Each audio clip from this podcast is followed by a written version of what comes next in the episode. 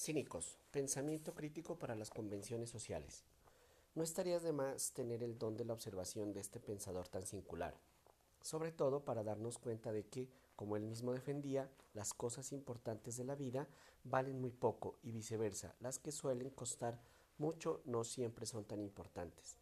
Existe una lección para los tiempos de sobreabundancia actuales y que no estaría de más que pusiéramos en práctica alcanzar una austera dependencia tanto en el plano material como de lo social.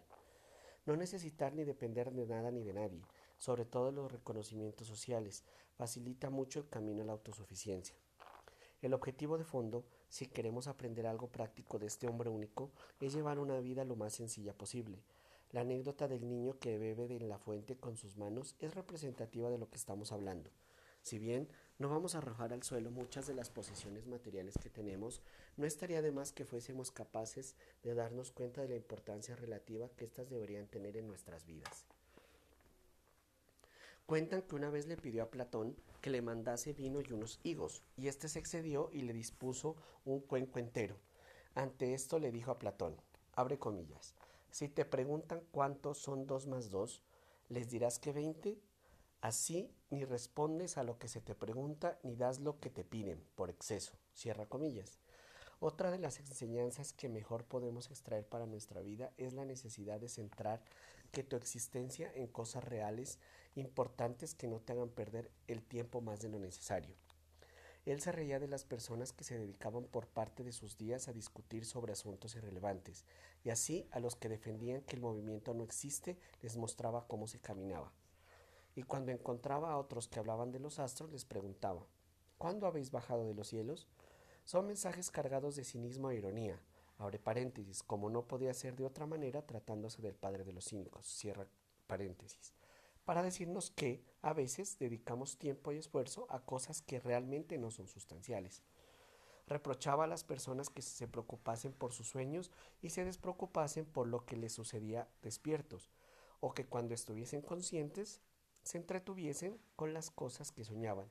Estamos cometiendo un error parecido desde el momento en que empezamos a decirle a la gente que sueñe grande, que se ilusione por un proyecto y lo fije como meta, en lugar de animarlos a que se preocupen por su realidad más inmediata. Estamos viviendo en la era del imperio de las emociones, y soñar provoca ilusiones que nos hacen sentir bien, de modo que no cesan de salir videos motivacionales y entrenadores emocionales abre paréntesis, llamados coaches, cierra paréntesis, que buscan potenciar las emociones relacionadas con los sueños en vez de estar educándonos en y desde la realidad. Sobre Diógenes, un lugar de tratados y ensayos filosóficos, nos han quedado historias sobre su vida, sus dichos, sus frases y la actitud que tomaba ante los acontecimientos. Para cada una de estas anécdotas encierra pequeños consejos de comportamiento que, como estamos viendo, pueden sernos de gran utilidad para estos días. No, no, hace falta ser un filósofo sesudo que escriba tratados y libros infumables para aprender a pensar bien. Basta con tener encendido ese interruptor del pensamiento crítico para enfrentarnos a las cosas del día a día, a los acontecimientos y anécdotas que rodean nuestra cotidianidad. Una de las anécdotas más afamadas es la que hace referencia a la masturbación. En cierta ocasión se comenta que se masturbó en público y fue duramente recriminado. Se le acusó de actuar como un perro y no era la primera vez que recibía esta imputación. Cuentan que en, el, que en un banquete le arrojaron los huesos de comida al suelo para que él se los comiera, pero lo que hizo fue olerlos y orinarse encima, tal y como un perro habría hecho. Con respecto a la masturbación, Diógenes argumentó que ojalá existiese un mecanismo igual al de la masturbación, de manera que el frotarse la barriga desapareciera el hambre. ¿Qué quiere decir Diógenes con esta comparación? Pues algo que solemos pasar por alto, y es la naturalidad con que la deberíamos afrontar las cuestiones sexuales de nuestra vida. Las convenciones sociales no eran bien aceptadas por Diógenes, del mismo modo que por otras escuelas de pensamiento del momento, porque daban por buenas las costumbres y no se preocupaban por la verdad de las mismas. La manera con que la, la manera con la que una sociedad decide afrontar el tema del sexo define mucho los tabúes de la colectividad. El sexo, como Diógenes trataba de decirnos, es algo totalmente natural, es una necesidad fisiológica como la comida. Si todo el mundo pudiera quitarse el hambre frotándose la barriga, ¿acaso no lo haríamos en público? Pues sí, sabemos cómo aplacar un apetito sexual sin necesidad de nadie. ¿Por qué esconderlo de la, de la vida pública? No deja de ser un gran consejo el de tomarse los temas relacionados con la sexualidad con la mayor naturalidad posible. A este respecto todavía tenemos mucho que aprender.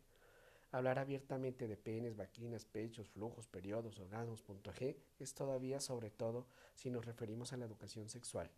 No sería mala idea revisar nuestra actitud y comportamiento sobre el tema. Pero lo que es quizás más significativo de este personaje es la poca necesidad del reconocimiento social que tiene. De hecho, cuentan que se paseaba durante el día por las calles de Atenas con un candelabro gritando, busco un hombre.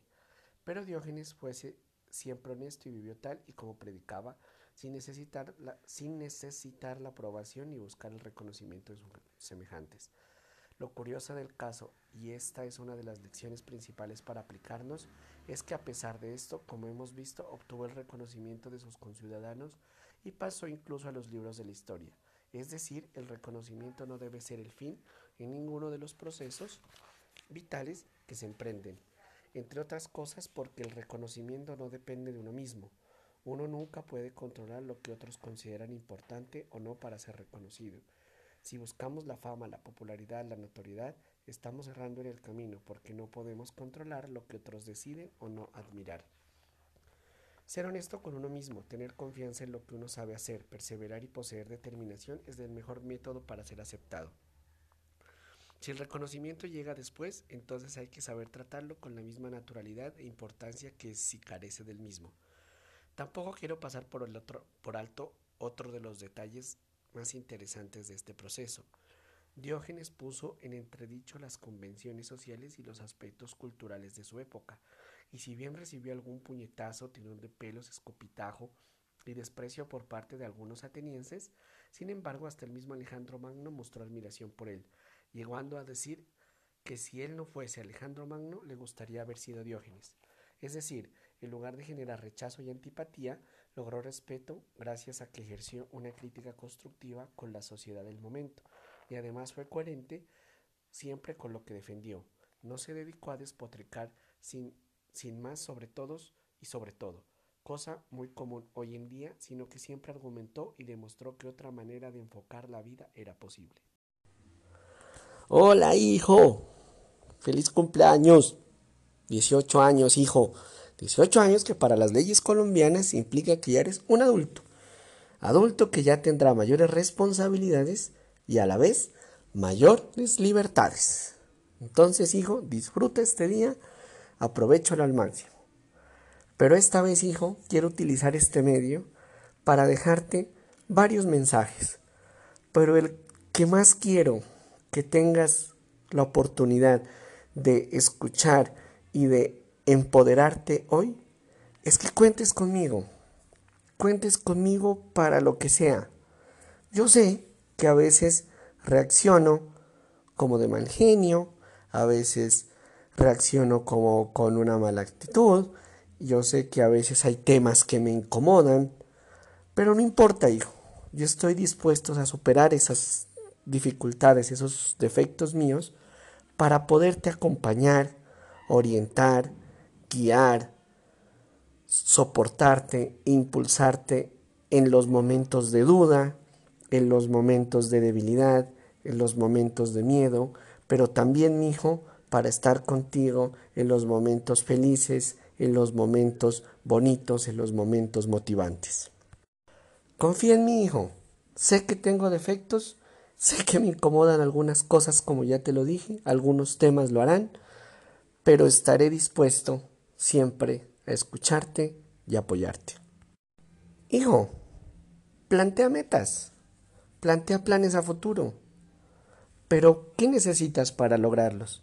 Que hoy, en el presente, en cada momento, tengas la responsabilidad, la inteligencia, la coherencia, la constancia para sembrarlos. Yo te lo he dicho desde que eres chiquito. Todo lo que tú desees de tu corazón lo puedes alcanzar. Todo, todo. No es más que te lo propongas y que cada acción que tú hagas, por pequeña que sea, esté orientada a alcanzar esa meta. Hay un refrán popular que dice, grano a grano llena el buche la gallina. ¿Eso qué significa, hijo? Que acción tras acción que esté orientada a tus metas harán que más temprano que tarde las consigas. Que disfrutes el camino, hijo. Todo es un proceso. Todo es un proceso. Alguna vez yo te dije, hablando de temas, creo que era emocionales o sentimentales o de novias, yo te decía que uno tiene que estructurarse uno mismo como un árbol. Un árbol cuando es chiquito y su tallo es débil, ¿tiene la posibilidad de dar sombra? No. ¿Cuándo lo hará? Cuando haya cumplido un proceso de crecimiento y de formación, donde su tronco se hará fuerte, sus ramas se harán igualmente fuertes y tendrán la posibilidad de dar sombra y de dar frutos en un momento determinado. Todo eso es un proceso, mi. Ahora, ¿qué es lo que quiero decir? Que a pesar de que suene egoísta, la persona más importante en la vida eres tú. Y tú debes cultivar por ti tu amor propio. Debes cultivar tu felicidad, porque la felicidad no está en las cosas externas, no está en otras personas, está en ti, en tu corazón y en tu mente. Cultiva tu intelecto, cultiva tu inteligencia, cultiva tu cuerpo, cosa que también lo tengo que hacer yo y yo lo vengo haciendo un poquito más constante con la aplicación de Adidas. Pero ahí voy. Cultívate, hijo, fortalécete, valórate, ámate y que la felicidad, como te lo dije, nazca de ti. Ya llegará, el momento de escoger a alguien que acompañe tu vida. Tú eres sensato y honesto y mirarás en qué momento lo harás. Y cuando ese momento llegue, hijo, no te dejes llevar por cosas banales de la otra persona, en este caso la niña o la señorita o la mujer que tú escojas. Escógela por lo que ella, esa persona, lleva en su corazón, lleva en su mente. Que sea relativamente parecida a ti. ¿En qué sentido? En que le guste progresar, le guste conseguir sus metas, le guste esforzarse por lo que quiere. Que sea bonita, pues hombre, los ojos a veces a uno lo llevan a, a motivarse. Pero ten paciencia, hijo. Cultivar una relación también será de paciencia, también será un proceso y también será algo que le debes poner toda la seriedad del caso. Cultiva amistades, hijo. Tú ya sembraste amistades en tu colegio que ya no te van a abandonar para siempre y tú no los abandonarás a ellos. Pero estás joven, Estás construyendo tus alas que en determinado momento te llevarán a atravesar el océano, a volar lo más alto que puedas, acompañado de esas personas que son tus amigos. Estás joven y te vas a encontrar muchas más personas. Hijo, ten la sensatez, la paciencia, el discernimiento de saber escoger quién es buen amigo y quién no. Y cuando tú sepas que alguien no es buen amigo y no quiere el bien para ti, por más que le tengas cariño, debes tener la valentía de decir que se aparte de tu vida. Y no que se lo informes, sino que tú tomes la decisión y tú te apartes por tu bien. También ten la valentía de decir que no, hijo. Así como te he dicho que tu felicidad está en tu mente y en tu corazón, Tú eres el administrador de tus emociones y tienes que responsabilizarte de ellas. Cuando tú digas que no y la otra persona se ofende o se disgusta, suena feo, pero esa no es tu responsabilidad. Tu responsabilidad es ser sincero al momento de decir que no y ser sensato en las razones que tienes para decir que no. No puedes ir diciéndole a todo el mundo que sí. Entonces, sé valiente, hijo, y también cuando tengas en tu corazón decir que no, hazlo. Di no cuando quieras hacer algo, cuando no quieras hacer algo, cuando tengas que abrirte de una rumba como yo te lo he dicho antes. Si tú sientes que no quieres estar ahí, no lo hagas. una vez aprendido a decir que no, cuando aprendas a decir con toda la sinceridad que no, créeme que te ahorrarás algunos problemas y ahorrarás algún tiempo. Sé sincero, sé honesto. La otra vez escuchaba un audio, no me acuerdo ni de qué era, y escuché algo que me hizo pensar mucho. Porque a veces nos da pena quedarle mal a los demás y no nos da pena quedarnos mal a nosotros mismos sabiendo que nosotros mismos somos los más importantes. Aprende a decir que no, sé valiente, sé honesto, aprende a escuchar, rotéate de buenas personas, disfruta el momento, valora lo que tienes, sé agradecido, todos los días agradece lo que tienes, las bendiciones que recibes, el apoyo que tienes y que, que entiendas que tú eres una persona bendecida, una persona afortunada y que todas esas bendiciones que tú tienes te sirvan también, hijo, para poder ponerlas al servicio de los demás. Estudios dicen que la felicidad o la sensación, la buena sensación que se genera cuando uno da, cuando entrega algo, es mayor a la felicidad o a la satisfacción o a esa sensación que uno siente cuando recibe algo. Es importante dar. Tú tienes muchas cosas para ofrecer eres una buena persona.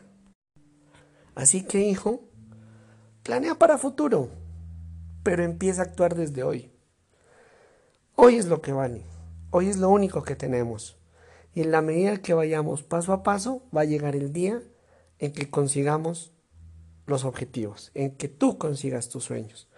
Y mi hijo, en ese proceso habrá dificultades, habrá problemas, habrá tristezas, habrá pérdidas, habrá desánimos, habrá desmotivación.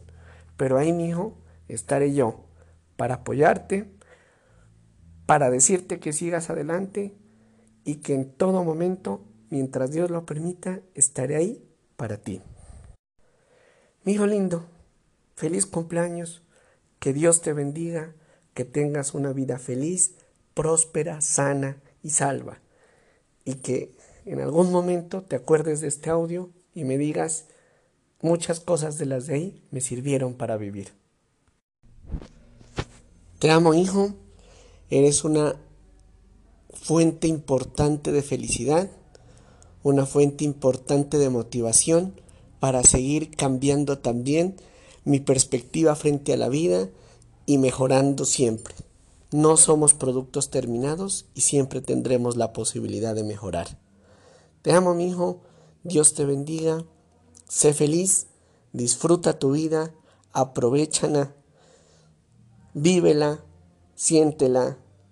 Y cuando en algún momento tengamos la posibilidad de hacer algunos inventarios, algunos informes, llamémoslo así, podamos decir que entre los dos, hijos tuvimos una buena relación. Dios te bendiga, te amo mucho. Feliz cumpleaños.